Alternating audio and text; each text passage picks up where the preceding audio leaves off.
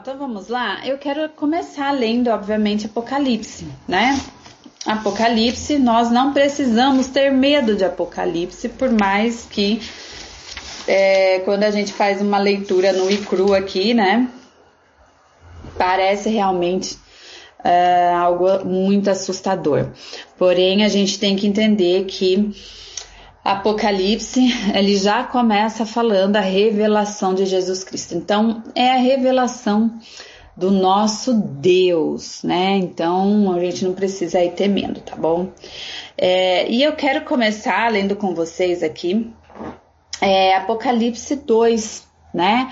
Nós vamos ler aqui Apocalipse 2, a igreja de Éfeso, tá? Uma palavra que aqui nós vamos ver João, ele teve essa revelação, né? Jesus Cristo falando ali com ele e mostrando para ele as coisas que haveriam de acontecer, né? Escrevendo essas palavras direcionadas para a igreja, para as igrejas, né? E assim, muitos entendem que é, as igrejas, elas é, é, as sete igrejas significam os sete períodos da igreja, né? Então, eles compreendem, algumas pessoas compreendem o que? O que foram períodos que a igreja passou, né? E nós estaríamos no período da última igreja de Laodiceia. Porém, também nós podemos entender o seguinte, que essas palavras são direcionadas para as igrejas. E eu e você, como igreja, nós temos que nos avaliar aqui o que cabe e o que não cabe a nós, para que ao Cristo voltar, quando ele olhar para nós, nós para nós, nós estejamos aprovados diante dos olhos dele. Amém? Então, eu quero começar lendo com vocês aqui Efésios tá? É, Efésios, é, é carta para Éfeso. É, Apocalipse 2 vai dizer assim, ó, escreve ao anjo da igreja que está em Éfeso, né? Ele fala assim, isto diz aquele que tem na sua destra sete estrelas, que anda no meio dos sete castiçais de ouro. Então ele está falando, quem está falando aqui, que é Jesus Cristo está falando para esse anjo da igreja. Eu sei as tuas obras e o teu trabalho e a tua paciência, e que não pode sofrer os maus. Eu vou ler tudo, tá? E aí depois a gente vai indo aí de tópico em tópicos, tá bom? É, então ele vai falar assim: eu, é, o verso 2: Eu sei as tuas obras, o teu trabalho e a tua paciência, e que não pode sofrer os maus. E puseste a prova os que dizem ser apóstolos e não são, e tu os achastes mentirosos, e sofrestes e tens paciência, e trabalhaste pelo meu nome e não te cansaste. Tenho, porém, contra ti que deixaste as tuas primeiras uh, teu primeiro amor, né? Caridade, amor. Lembra-te, pois, de onde caíste, arrepende-te e pratica as primeiras obras. Quando não, brevemente a ti virei e tirarei do seu lugar o teu castiçal, se não te arrependestes. Daí ele diz assim: ó, tens, porém, isto a seu favor, né? Que aborrece as obras do Nico, Nicolaitas, dos Nicolaitas, as quais eu também aborreço. Quem tem ouvidos ouça o que Espírito diz às igrejas. Ao que vencer, dar-lhe-ei a comer da árvore da vida que está no meio do paraíso de Deus. Então, aqui nós estamos falando é, do verso 1 até o verso 7, tá? Então, Apocalipse 2, do verso 1 até o, o verso 7. Então, veja só.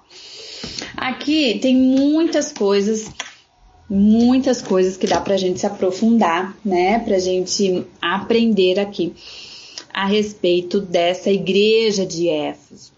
A primeira coisa que eu quero notar aqui com vocês, que a Bíblia vai nos falar, é que essa igreja ela trabalhava muito.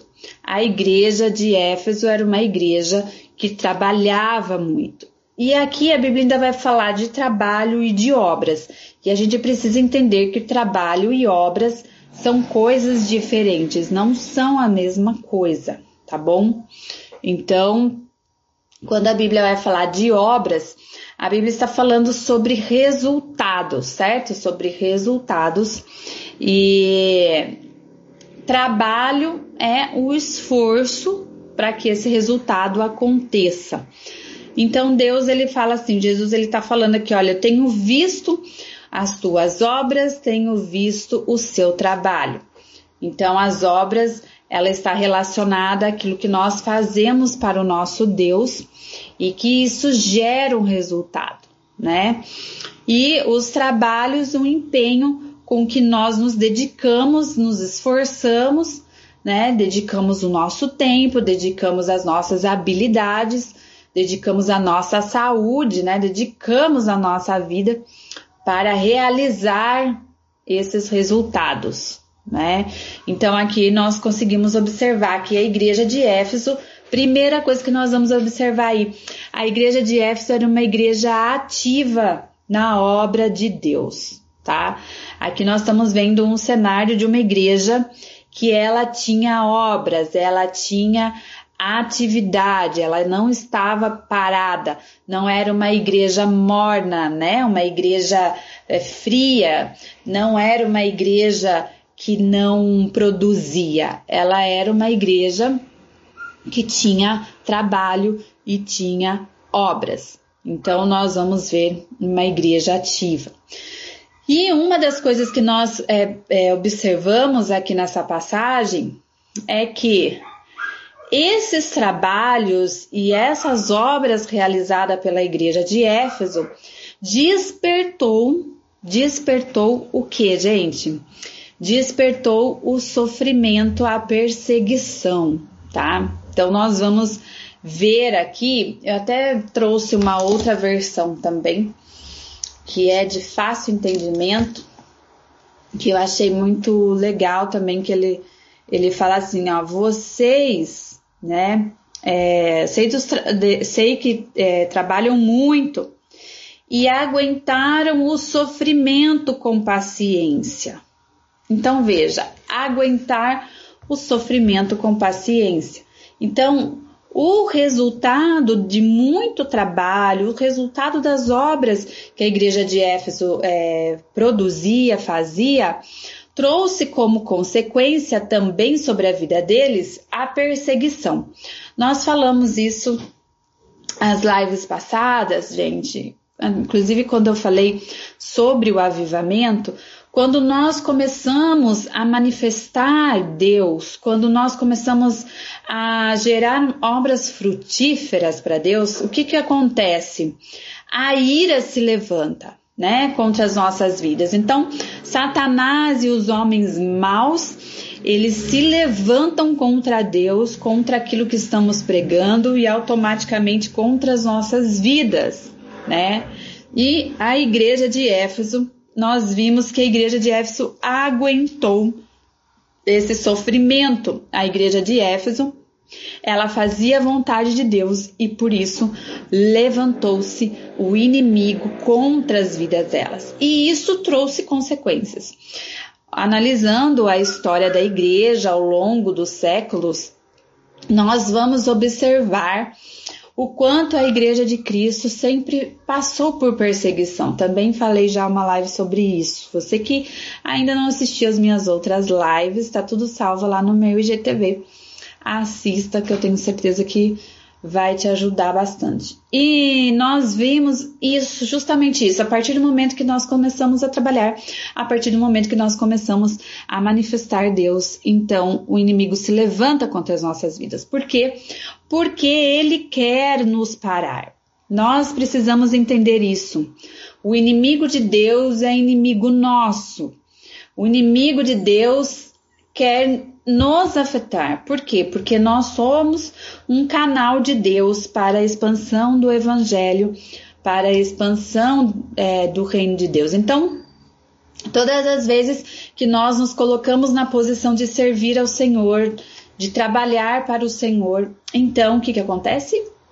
Se levanta contra as nossas vidas. Eu sempre falo isso é, no seminário de novos líderes que nós temos lá na igreja. Eu sempre oriento os nossos, o pessoal que quer começar a trabalhar na obra de Deus. Quem aí passou pelo seminário é, vai lembrar disso aí. É, e, o que que acontece? Eu sempre falo isso, eu falo, gente, a partir do momento em que nós é, começamos a obra do Senhor, a se envolver com a obra do Senhor, o inimigo se levanta contra as nossas vidas. Por quê? Porque ele quer nos parar. Ele se levanta com uma intensidade muito maior do que aquelas pessoas que estão ali quietinhas no banco, sem fazer nada, que estão paradas. Nós, quando estamos ativos na obra de Deus, o inimigo quer nos parar, né? Porque ele não quer que a salvação chegue a mais pessoas, ele não quer que a libertação chegue às mais pessoas. Então, nós passamos por essa perseguição para que tentar nos parar. Então, a igreja de Éfeso também passou por isso, né? Ela, ela ela passava por essa questão aí para que a gente, para que ela pudesse parar. Porém, olha o que a Bíblia vai falar a respeito dessa igreja. Ele falou assim: ó, vocês aguentaram o sofrimento com paciência. Aí que está a diferença muito importante que eu e você precisamos aprender com a igreja de Éfeso. Passar com o sofrimento com paciência. Ah, quando você está ali servindo a Deus, trabalhando na obra de Deus, eu pergunto para você, quando essas questões começam a se levantar contra as nossas vidas, qual é a sua postura? Como você se comporta? Como eu e você reagimos a essa situação? Ah, Suportar, é, é, aguentar com paciência, a paciência que significa suportar algo sem perder a calma. Sabe o que isso significa? Não se desequilibrar, não entrar em desespero, não entrar em colapso. Entende? Então, quando nós é, quando nós estamos aqui é, aguentando com paciência, significa que nós estamos mantendo ainda o equilíbrio sobre todas as coisas. Nós estamos com calma, entendeu? Estamos aquietados, confiantes. Por quê? Porque a paciência ela traz isso. Porque quando as perseguições vêm, vem dentro de nós um turbilhão de, de pensamentos, de emoções e de sentimentos. Então, nessas horas, no momento em que nós é, estamos passando por algo que mexe com a gente, mexe seja com a nossa alma, seja com o nosso corpo, algo, uma pressão sobre nós, a primeira coisa que acontece é um turbilhão de, de coisas dentro de nós, de pensamentos sabe? É um turbilhão de, de emoções que você para para pensar, você fala, vale a pena eu passar por tudo isso? Vale realmente a pena? né? Eu eu continuar sofrendo. Olha, eu estou fazendo a obra do Senhor. Olha, eu estou aqui me desgastando ou estou aqui dedicando a minha vida. Eu estou aqui abrindo mão de muitas coisas para servir ao Senhor. E aí, quando você vê, você fala, ah, o que eu recebo em troca? É isso, né? É sofrimento, é perseguição. E aí a gente começa dentro de nós a nos questionarmos se realmente vale a pena, né? Se realmente faz sentido estar passando por tudo isso. E chega momentos da nossa vida, eu não sei você, mas chega momentos da nossa vida que a gente para para pensar se realmente estamos servindo ao Deus vivo. Porque se ele é o todo-poderoso, por que ele não intervém nessa situação? Né? Aí a gente começa a questionar por que que se ele existe, por que que estou passando por tudo isso? Então, a dúvida ela passa a entrar dentro de nós de uma maneira, muitas vezes, que a gente perde a paciência, sabe? É, a gente não suporta mais sem reclamar. Então a situação lá tá bem complicada pro meu lado, eu começo a reclamar ao invés de eu entender, né, o que está acontecendo. Não, eu permito com que os questionamentos entrem na minha vida e eu começo a reclamar. É, e uma outra coisa que, que a paciência faz, ela faz com que nós suportamos sem desistir, é a questão da perseverança.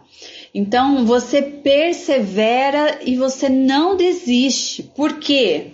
Porque você é convicto, né?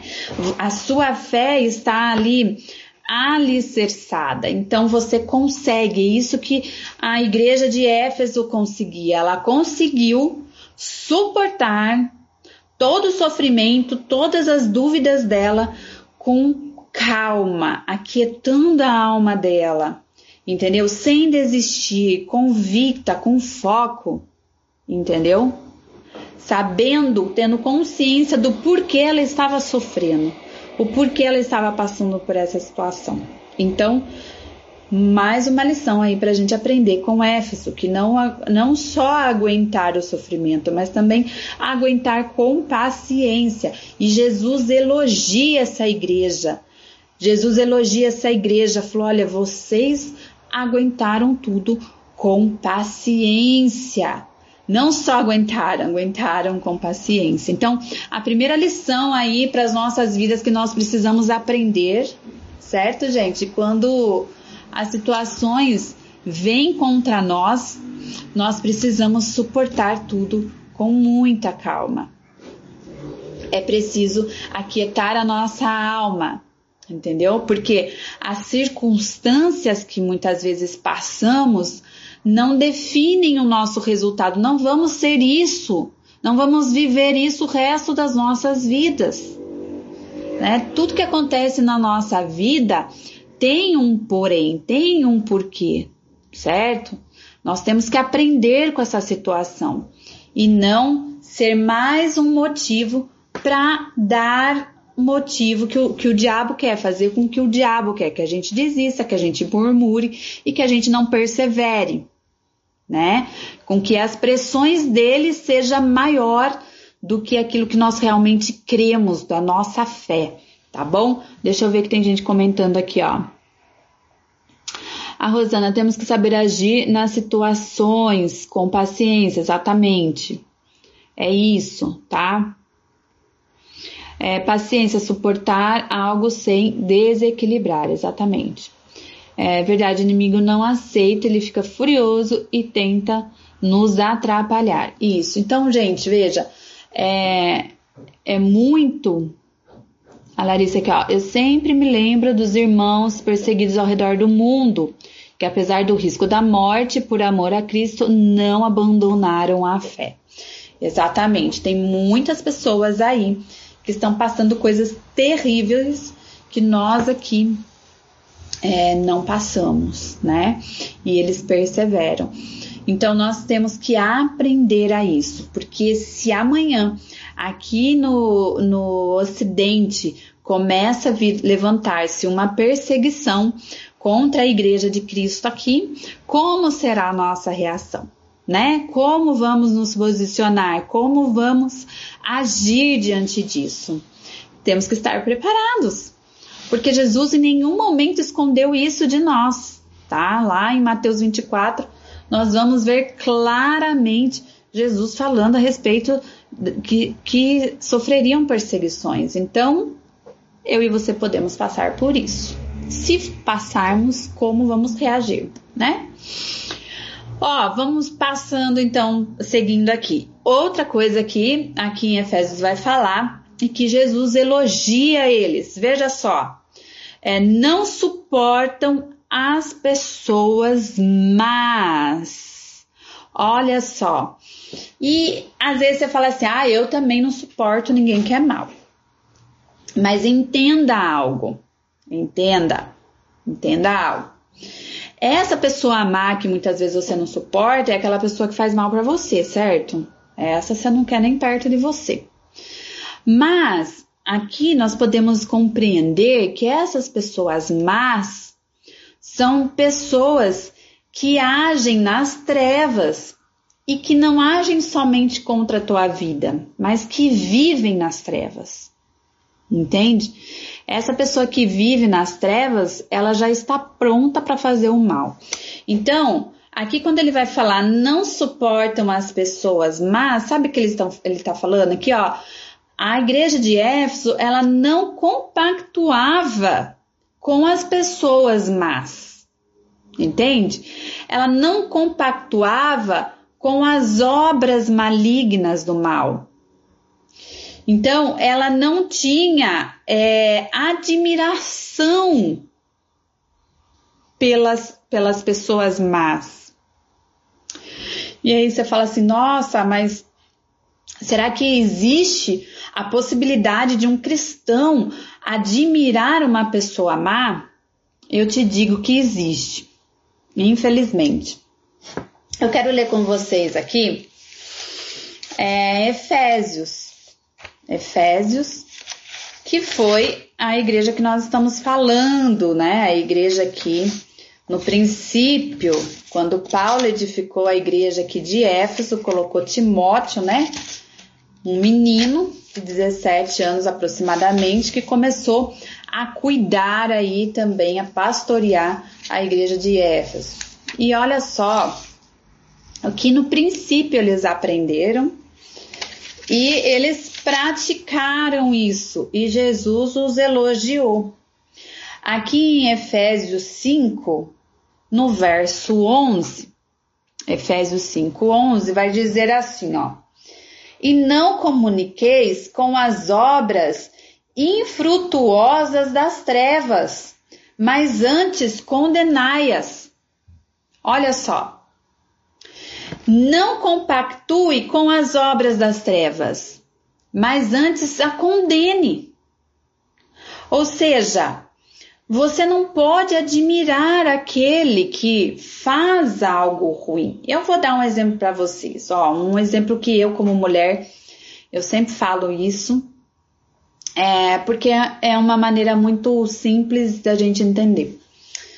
Ok, uma pessoa, uma mulher uma mulher, vou falar de mulher aqui, tá? Uma mulher é, que usa roupas sensuais, que mostram, expõe o seu corpo, né? É, ela tá realizando uma obra do espírito? Não. Quem vive uma vida promíscua, uma vida é, depravada? os que compactuam com o mal, certo? Só que aí que acontece, quando a gente vai para as redes sociais, e isso me assusta. Eu falo bem a verdade para vocês, isso me assusta. Eu também falo isso no seminário de novos líderes. Inclusive, era para ter um seminário de novos líderes esse mês, agora, 17, porém, com essa pandemia não deu. Mas você que quer trabalhar na obra do Senhor, breve teremos aí Mês que vem, em nome de Jesus, teremos o Seminário de Novos Líderes, você participe. Lá no Seminário de Novos Líderes, eu falo justamente sobre isso. Por quê? Porque às vezes a gente acha que a gente não, compactua com as obras do inferno, mas eu vou falar para você que muitas vezes tem cristão que compactua sim. Uh, então, essas mulheres que se vestem dessa forma, né, que, que tem uma postura imoral, né, elas estão nas redes sociais, por exemplo. Então, eu já vi várias pessoas cristãs, homens e mulheres. Eu já vi curtindo, curtindo, por exemplo, uma cantora que dança funk e usa roupa, né, vulgar, sensual, rebola mostrando, né, os, os dois negocinhos ali, mostrando a busanfinha e balançando tudo até o chão, né? E aí, eu e você, cristão, a gente quer falar de Jesus para essa pessoa, mas no entanto a gente está curtindo o que ela faz. Entende?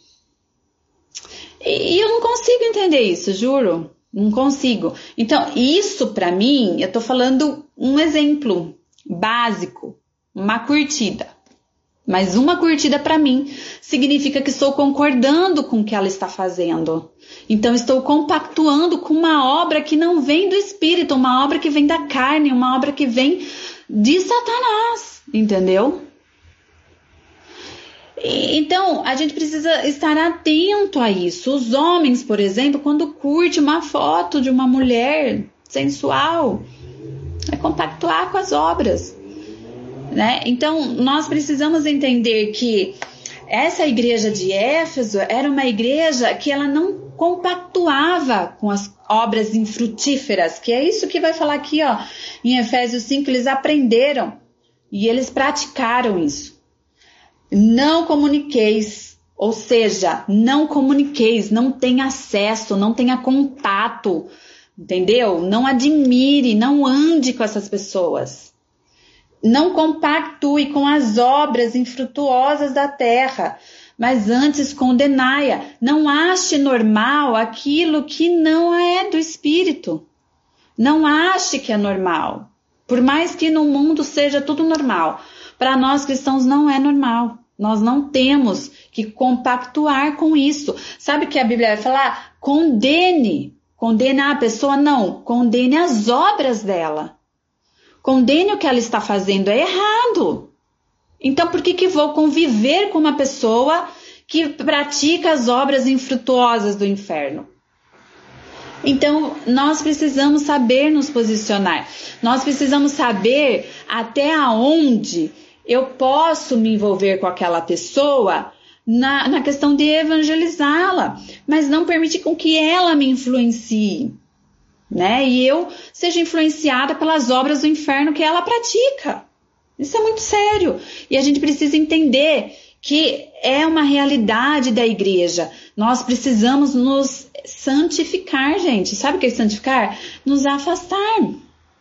Viver em santidade, viver em caminhos retos, nos afastar e condenar essas obras tá? É, eu vou dar exemplo, por exemplo, uma, umas coisas simples, porque às vezes o cristão ele pensa assim, ah, eu não roubo, eu não mato, e ele acha que é, as obras malignas ficam em roubar e matar, né? E ele esquece todo o resto, né? Depois você lê lá em Efésios 5, 19, você vai ver algumas obras, algumas obras, porque a Bíblia ainda vai falar que tem mais coisa, que não tá ali, né?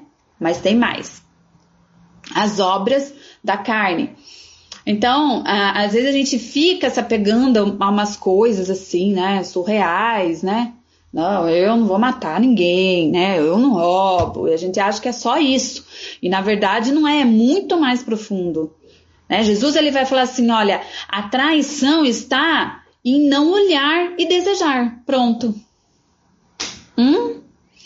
Antes, na, na, época da lei, tinha que pegar no flagrante no ato sexual. Agora não. Jesus veio e falou assim: ó, se você olhar com desejo impuro, Jesus foi muito mais profundo, entendeu? Foi muito mais profundo.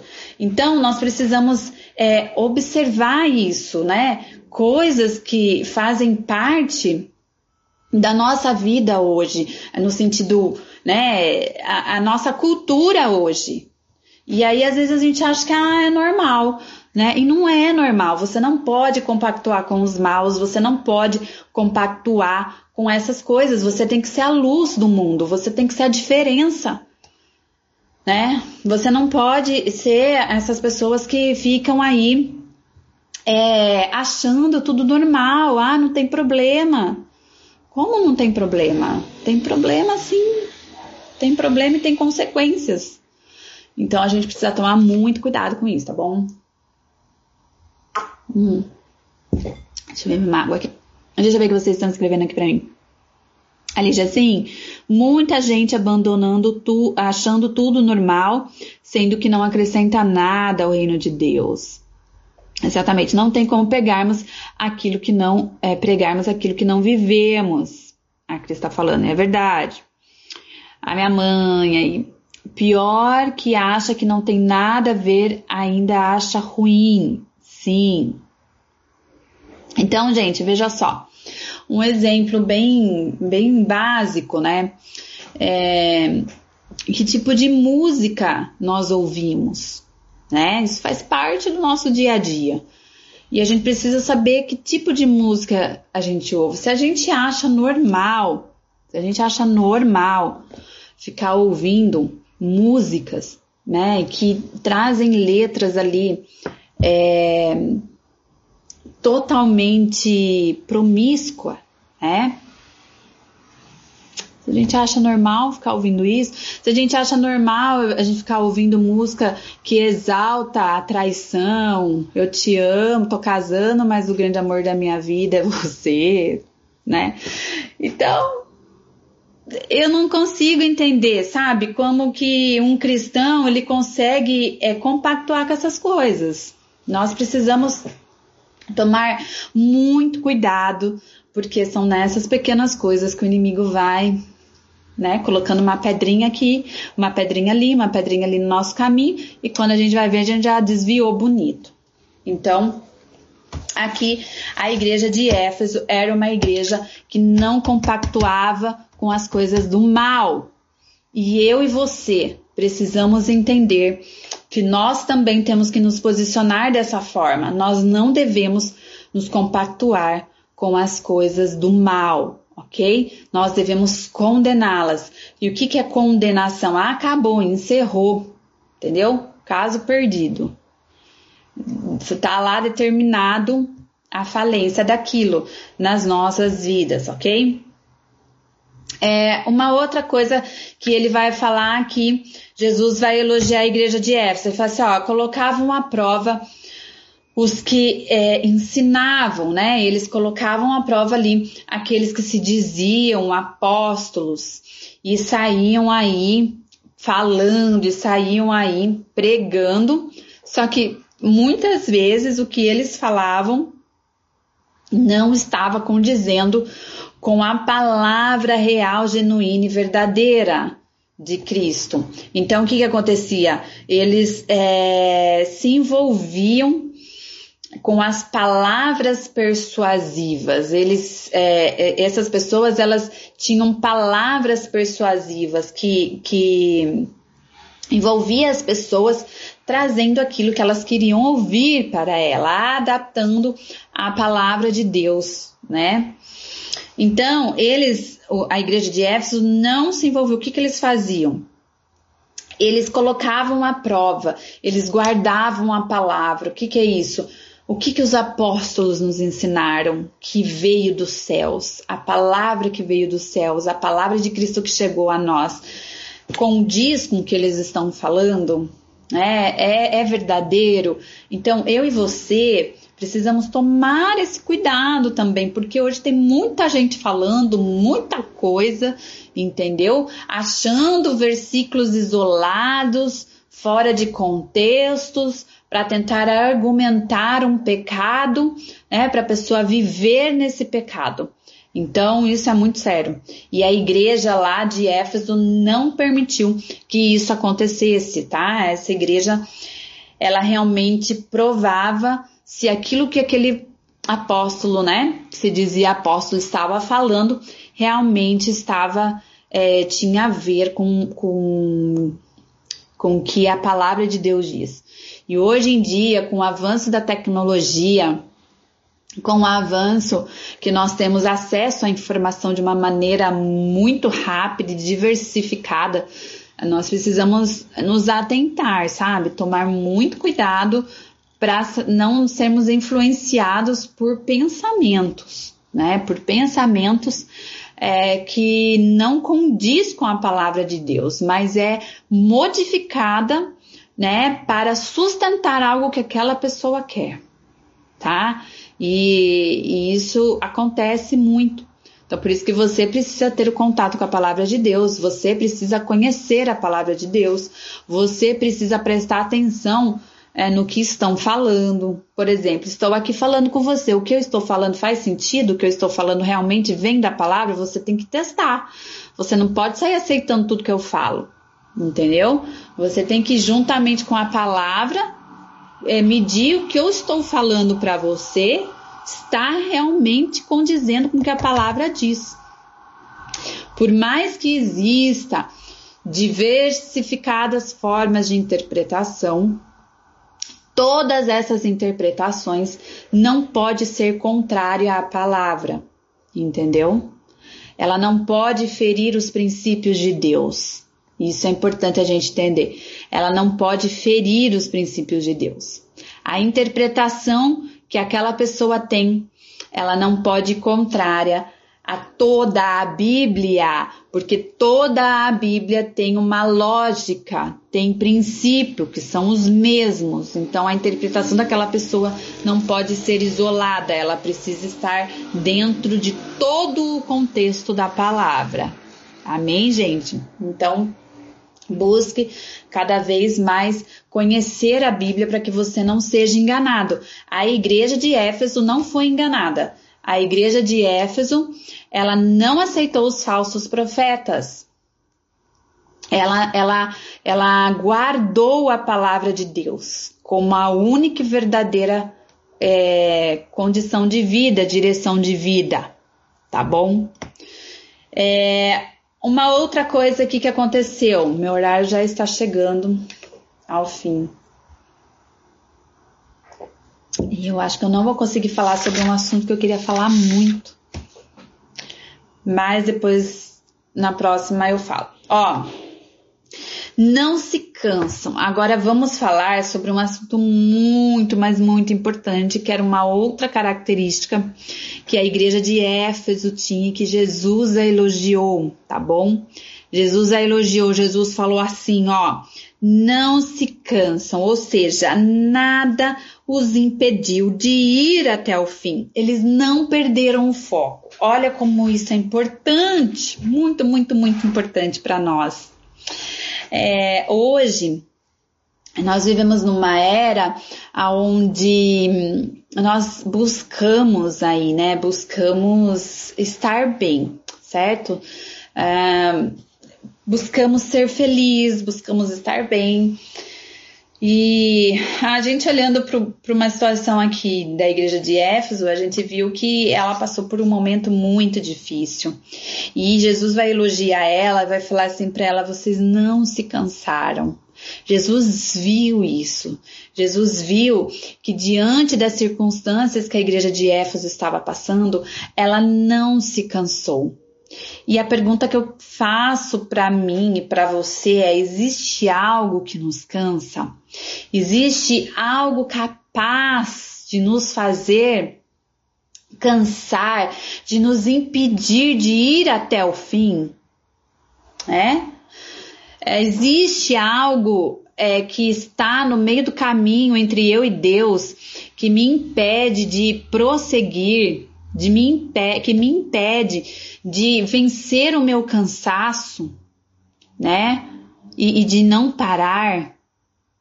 Então, essa é uma coisa que eu e você precisamos pensar. Aí, eu refletindo a respeito disso, eu entendi o seguinte: é, nós precisamos ser determinados. Eu gostaria que você escrevesse aí para mim, que você escrevesse no seu caderno que nós precisamos ser determinados. E era isso que a igreja de Éfeso era, uma igreja determinada. Uma igreja que não parou, uma igreja que não cansou, uma igreja que procurou realmente trabalhar e não cessar, não se cansou. Nós precisamos ser uma igreja determinada. Eu e você temos que ser determinados. E o que significa ser determinado? Significa ser decidido. Quando você é determinado, você é decidido sobre algo, né? Você é bem envolvido naquilo. Você é bem resolvido naquilo. É, essa é a palavra, você é bem resolvido. Então, quando você é determinado, você tem a decisão e você é bem, bem resolvido. E olha só o que eu quero falar com vocês sobre ser bem resolvido. A própria palavra já vai dizer. Eu e você precisamos refletir como anda a nossa vida, se a nossa vida está bem resolvida. Se eu e você, como cristão, estamos bem resolvidos. E estar bem resolvido é uma questão de organização, entendeu? Organizar o quê? Nós temos que organizar, por exemplo, as nossas prioridades. É uma das coisas que nós temos que organizar. Quais são as nossas prioridades? Então, existe muitas vezes uma bagunça interior dentro de nós, entendeu? Muitas vezes as pessoas estão perdidas é, emocionalmente, mentalmente, espiritualmente. Elas não estão bem organizadas, não estão bem resolvidas dentro de si. E o fato de você não estar bem resolvido não te faz ser uma pessoa determinada, porque o determinado sabe o que ele quer, o determinado sabe onde ele quer chegar, o determinado sabe que ele, ele se torna uma pessoa madura, porque ele sabe aonde ele tem que chegar, ele sabe as barreiras que ele vai enfrentar, porém ele está determinado e ele vai até o fim. Estar determinado é muito importante para nós. Você precisa estar bem resolvido dentro de você. Você precisa estar resolvido, por exemplo, na sua vida sentimental. Sabe por quê? Porque você que tem problemas com seu marido, com seu namorado ou com seus sentimentos, porque você é solteiro, por exemplo, você que tem problemas de feridas na sua alma, situações passadas que aconteceram com você e você traz isso para a tua vida, tudo isso gera uma bagunça dentro de você. Você não gera estabilidade. As suas emoções te conduzem. Você não é conduzido pela razão. Você não é conduzido por aquilo que você sabe que é certo. Você é conduzido por sentimentos. Você é conduzido por traumas. Você é conduzido por qualquer outra coisa que não é o que você deveria ser conduzido. Então, essa questão de você estar bem resolvido dentro de você é muito importante. É importante você estar, é, entrar dentro de você, se autoanalisar como está a sua vida, como está a sua vida espiritual. Tem gente que ouve tanta gente, ouve tudo quanto é tipo de coisa, que ela não consegue nem entender no que ela crê. Entendeu? Eu conheço pessoas que é, gostam de todos os tipos de religião. Aí ela pega um pouquinho daqui, um pouquinho, um pouquinho, um pouquinho daqui e ela cria a religião dela, entendeu? E é mal resolvida porque ela não tem no que crer, ela não tem no que seguir, ela, ela é levada por aquilo que mais convence ela. Então, a sua vida espiritual também precisa estar bem resolvida. A sua mente, suas, as suas emoções, os seus pensamentos precisam estar bem resolvidos. Por quê? Porque senão realmente nos cansaremos e não iremos até o fim. Porque essas coisas desgastam a gente. Quando as coisas não estão bem resolvidas na nossa vida, desgastam a gente. A gente perde o rumo, a gente perde prioridade na nossa vida. Entendeu? Então, nós precisamos entender que nós temos que resolver. Uma outra coisa é, que ele vai falar aqui é sobre foco. Nós, que eu vou falar aqui, né? É sobre foco. Nós temos que ter foco. A pessoa determinada, ela tem foco. E qual é o foco na nossa vida? Aonde a gente quer chegar? Né? Aonde, quais são os objetivos que eu tenho que alcançar para chegar naquele foco? Aí, meus irmãos, se eu não tenho foco, eu não vou chegar lá. Porque o cansaço vai vir, entendeu? De alguma forma ele vai vir, seja através de situações que você está tentando e não dá certo, né? Seja através como é que a gente viu na igreja de Éfeso que ela era perseguida, ela, ela sofria por amor a Cristo, né? Então, o que, que pode acontecer no meio da, do caminho que nos faz desanimar e nos faz cansar? Essas questões é, internas, esses conflitos internos que nós temos, ele nos faz parar, meus irmãos.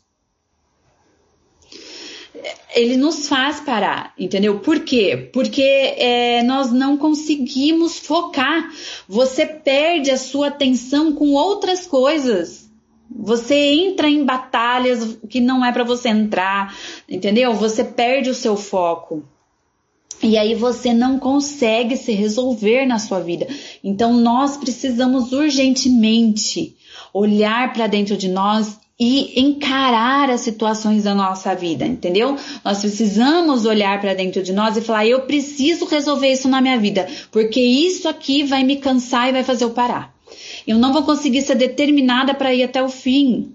Quantas pessoas, gente, eu não sei vocês, mas eu já ouvi gente falando isso que ela é, só iria para a igreja se acontecesse aquilo, porque se Deus não fizesse aquilo, ela ia parar de ir para a igreja. Quer dizer, sabe, ela é muito mal resolvida, ela não tem uma fé fixa, uma fé convicta, determinado naquilo que ela crê. Por quê? Porque ela é movida a situações que tem que acontecer na vida dela. Então a fé dela não é fortalecida. A fé dela não é consolidada, ela não está bem resolvida. A fé dela está condicionada ao estado emocional que ela se encontra. Entendeu? A fé dela está condicionada a, aquilo que ela recebe dos outros, o que os outros fazem para ela. Então ela vai condicionar como vai ser a vida espiritual dela. Ah, porque fulano fez aquilo para mim, então eu não vou mais servir a Deus, eu não vou mais para a igreja, porque fulano fez aquilo. Então a vida dela está condicionada ao outro e não a fé dela. Entendeu?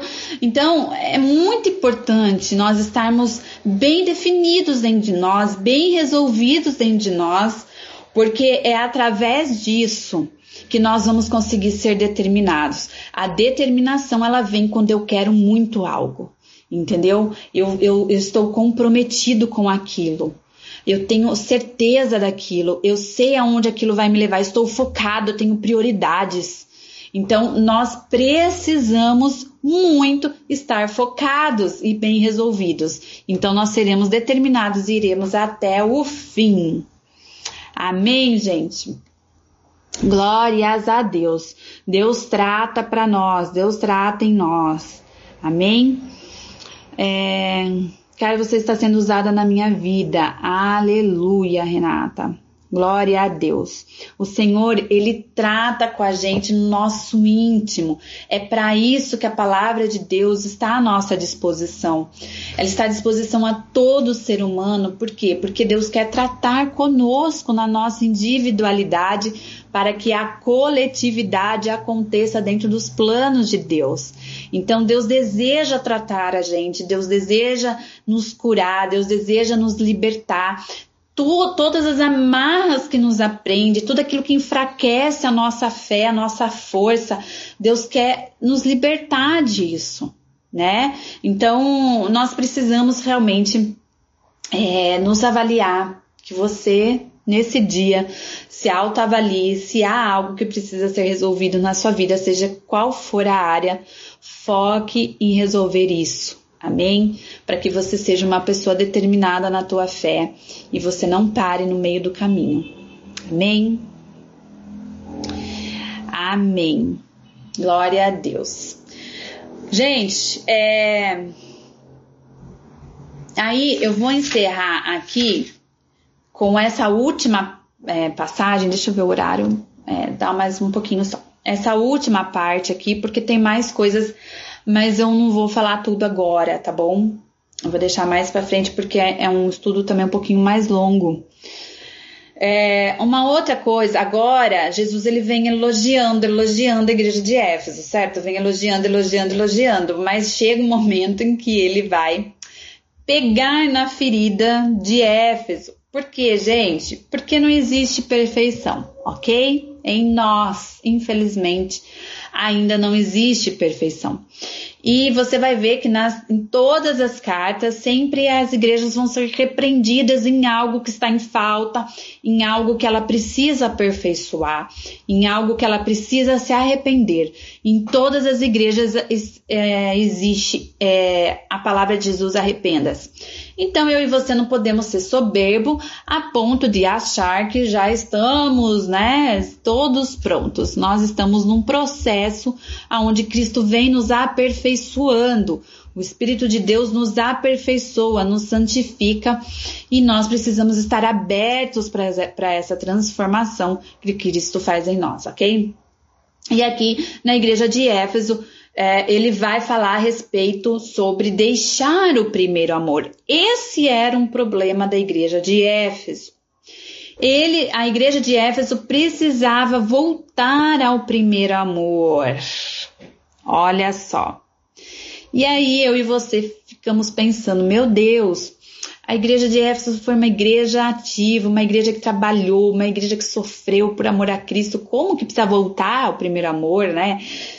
O que, que é isso, né? O que, que aconteceu no meio do caminho com a igreja de Éfeso que Jesus viu isso, viu a necessidade deles voltarem às suas primeiras obras. Então eu quero voltar lá em Efésios com você. E lá em Efésios, eu quero ler com vocês aqui 2, Efésios, Efésios 2. Jesus, ele sempre nos ensinou. Quando Jesus vai nos corrigir de algo, entenda uma coisa. Quando Jesus corrige eu e você de algo, ele não nos corrige na nossa ignorância. Jesus sempre vai nos corrigir em algo que ele já nos ensinou, que ele já tratou com a gente, a gente sabe. Então ele vai corrigir a gente naquilo que a gente sabe que a gente precisa ser corrigido. E aqui, a igreja de, de Efésios, veja só o que, que ele vai falar aqui, ó. Uh, em Efésios 2, verso 8. Quero ler do 8 ao 10 com vocês em Efésios 8. É, 2 do 8 ao 10. Diz assim, ó. Porque pela graça sois salvos por meio da fé. Isto não vem de vós, é dom de Deus não vem das obras, para que ninguém se vanglorie, se glorie. Porque somos feituras suas, criados em Cristo Jesus, para as boas obras, as quais Deus preparou para que andássemos nelas. Então veja só o que Jesus já havia tratado aqui com essa igreja a respeito das obras. Jesus vai falar aqui, através de Paulo, uh, sobre as obras. Então, Paulo vai falar assim: olha, a nossa salvação ela vem pelas, pela nossa fé, ela não vem pelas obras. Porém, ele vai falar assim: nós devemos andar sobre as boas obras, certo? Então aqui gera uma possibilidade de interpretação, né? Nós podemos interpretar. Tá travando, gente?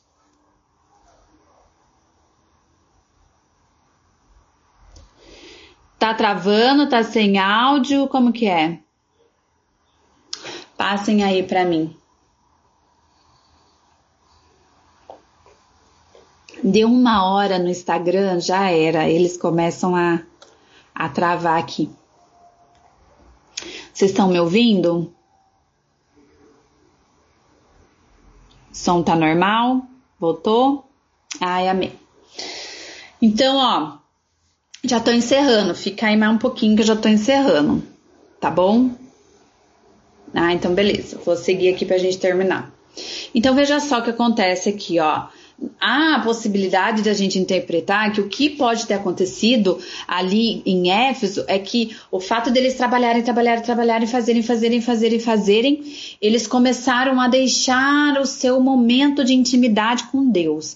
Eles começaram a deixar com que uh, eles começaram a dar mais é, prioridades às obras do que ao relacionamento com Cristo. E isso gera um problema, certo? Quando você mais faz do que desfruta da vontade, né, da presença de Jesus. Isso gera um problema, porque se você não está na, na presença de Cristo. Ai, a chuva, gente, tá chovendo. Quando você não está na presença de Cristo, o que, que acontece? Você está sujeito a errar. Porque você está sujeito a ir pela sua vontade. Se você não desenvolve um relacionamento com Cristo, então as suas obras, o seu trabalho passa a ser um problema, entendeu? Isso pode gerar um problema e você acabar é, tendo outras intenções quando você faz a obra. Né? Então você pode ali é, se basear na sua obra para você ser salvo, né? Você pode ali ter uma motivação errada para fazer a obra, Você está trabalhando para Deus com motivação errada, talvez para você se aparecer, talvez para você se achar mais santo que o outro, talvez para satisfazer algo que te traga benefícios. Então, pode se gerar ali, pode se gerar ali diante de uma situação como essa, algumas é, motivações erradas. Você pode fazer algo em nome de Deus, mas não para Deus, entendeu? Você pode é, trabalhar, né, em nome de Deus, mas não para Deus. O resultado dos seus trabalhos e das suas obras tem sido para o teu benefício, né, e não para a obra genuína de Cristo, não para a edificação do corpo. E olha só o que aqui em Efésios ele também vai falar. Aqui em Efésios 5:12 em diante, ele vai falar assim, ó: querendo o aperfeiçoamento dos santos para a obra do ministério, para a edificação do corpo de Cristo. Então, toda a obra que se faz na casa do Senhor é para a edificação do corpo de Cristo. É para edificar alguém. Se você faz uma obra para Deus, né, mas essa obra não gera as boas obras, ou seja, não gera frutos de edificação, não gera frutos de aperfeiçoamento do corpo, ela apenas tenta te beneficiar de alguma forma, né? Tenta trazer fama para você, né? Tenta trazer qualquer outra coisa que não seja para o corpo, então você já está praticando as obras infrutíferas, uma obra errada se dizendo em nome de Deus, mas não fazendo com a intenção certa. E aqui ele continua, né, no verso 13 até que todos cheguemos à unidade da fé e ao conhecimento do Filho de Deus, a varão perfeito. Então, até que todos cheguem ao conhecimento, estamos fazendo a obra para que as pessoas cheguem ao conhecimento de Cristo, que através do aperfeiçoamento do corpo, as pessoas cheguem ao conhecimento de Cristo. Agora, se as tuas obras não levam os outros a conhecerem a Cristo, então há um problema aí. Há um sério problema.